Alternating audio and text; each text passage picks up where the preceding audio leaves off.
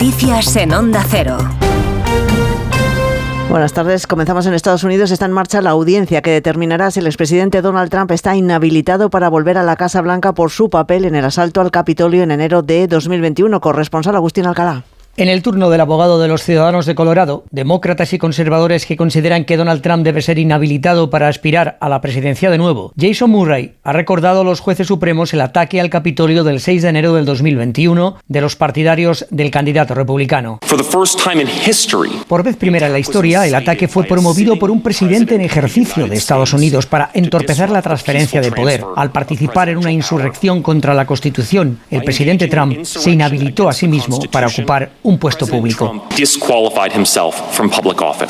Un argumento que no parece estar convenciendo demasiado a los seis jueces conservadores que han sido muy agresivos con el abogado del estado de Colorado y que por sus preguntas no consideran que el ataque al Capitolio por las hordas de Trump fuera una insurrección. Tercer día de protestas de los agricultores. Se han registrado hoy varios incidentes. El número de detenidos se eleva a 19 según el balance provisional del Ministerio del Interior que recoge datos hasta mediodía. El acumulado de las tres jornadas de protestas de agricultores y ganaderos dejan también 2.725 personas identificadas para propuesta de sanción administrativa de acuerdo a la Ley Orgánica de Protección de la Ciudad Ciudadana, la conocida como Ley Mordaza. 799 denuncias administrativas incoadas y otras 4.200 de tráfico. A las protestas acaba de referirse el ministro Interior Fernando Grande Marlasca, que ha vuelto a hacer un llamamiento al diálogo. Trabajo y diálogo para solucionar todas las cuestiones y mientras tanto garantizar que la sociedad tenga sus, eh, sus servicios públicos absolutamente en funcionamiento y con garantía plena de poder seguir realizando cada uno su actividad. Las protestas de los agricultores siguen dificultando el tránsito en las carreteras. Vamos a conocer la situación. Dirección General de Tráfico, buenas tardes. Buenas tardes. En este momento estamos pendientes de las movilizaciones agrícolas que continúan cortando de la red viaria principal. En Salamanca, la A62 en la capital salmantina. En Zaragoza, la A2 en Ariza y provocan retenciones en la A68 en Mayén. En Cáceres, cortes intermitentes en la A66 a su paso por Padrochano. En Sevilla, en la P4 en Lebrija y en Málaga, en la A3 157 en Ardales y de la red secundaria lo peor lo encontramos en Castilla y León, Castilla-La Mancha, Extremadura y Andalucía.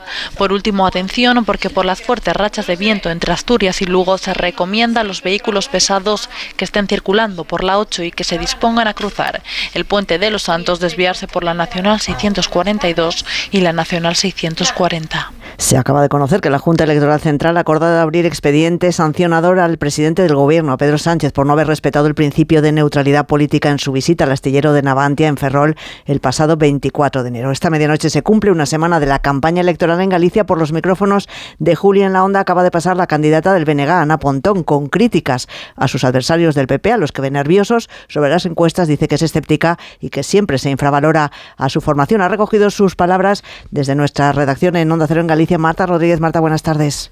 Muy buenas tardes. Sí, la candidata del BNG, Ana Pontón, está segura de que en estas elecciones habrá gente que cogerá por primera vez la papeleta del BNG. La estrategia del Partido Popular le va a pasar factura, le ha dicho Ana Pontón a Julio Otero esa estrategia le va a pasar factura en Galicia, porque yo creo que intentar subordinar nuestro país a los intereses del PP en Madrid, esto aquí en Galicia no gusta a la gente le parece que traernos esa crispación en campaña no aporta nada y que en cierta manera lo que, lo que quieren es tapar el desastre de su gestión.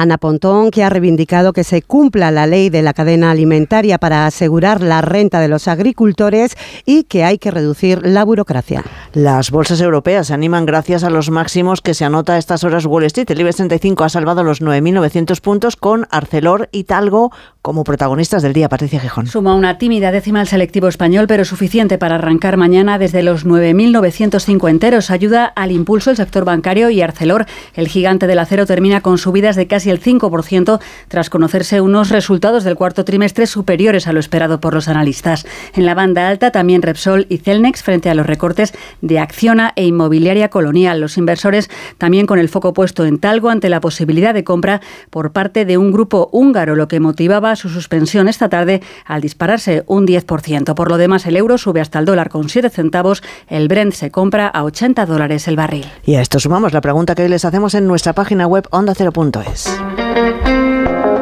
¿Cree que el gobierno debería facilitar la investigación de las presuntas injerencias rusas en el independentismo catalán? Pues cree que sí, una gran mayoría, el 99% de las personas que ha participado en la encuesta opina que no, el 1% restante. Y los deportes, Aitor Gómez, buenas tardes. Buenas tardes. En estos momentos comienza en París el sorteo de la próxima edición de la Nations League. España defiende el título como cabezas de serie. Compartimos bombo 1 con Croacia, Italia y Países Bajos. Posibles rivales complicados en el bombo 2 como Portugal y Bélgica.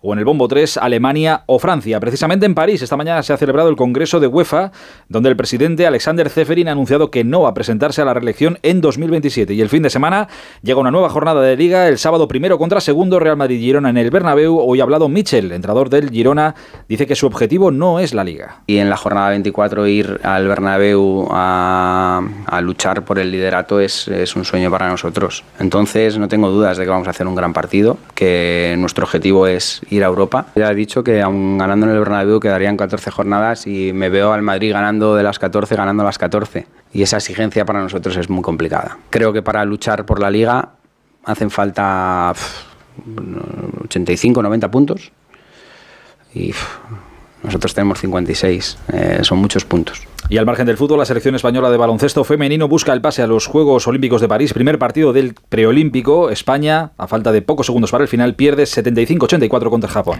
Volvemos con más noticias a partir de las 7 de la tarde, de las 6 en Canarias, en la Brújula.